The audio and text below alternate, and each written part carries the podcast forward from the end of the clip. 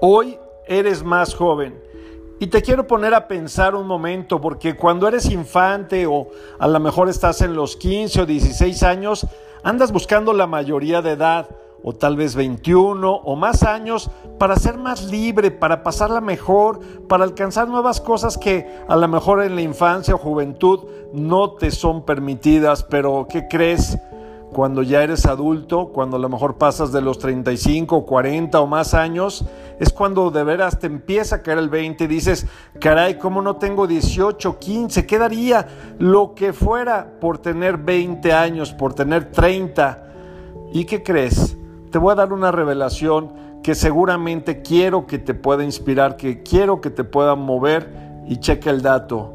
Nunca volverás a ser tan joven como el día de hoy.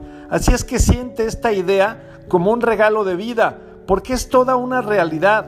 Nunca vas a volver a ser tan joven como hoy. Así es que si tienes planes, metas, ideas o si no las tienes, por doble razón, piensa que estás en el mejor momento de tu vida. Hoy eres la versión más joven de ti, con toda esa experiencia, con todo ese bagaje de conocimiento que te han llevado a donde estás. Y si tienes en el tintero algunos sueños, piensa que con esa juventud y esa fuerza, hoy puedes realizar cosas que tal vez mañana no podrás. Así es que no se te olvide esta reflexión, te la repito, nunca volveremos a ser tan jóvenes como este día. Soy tu amigo Ricardo de Antuñano y este es el mensaje para hoy. Un abrazo, bendiciones.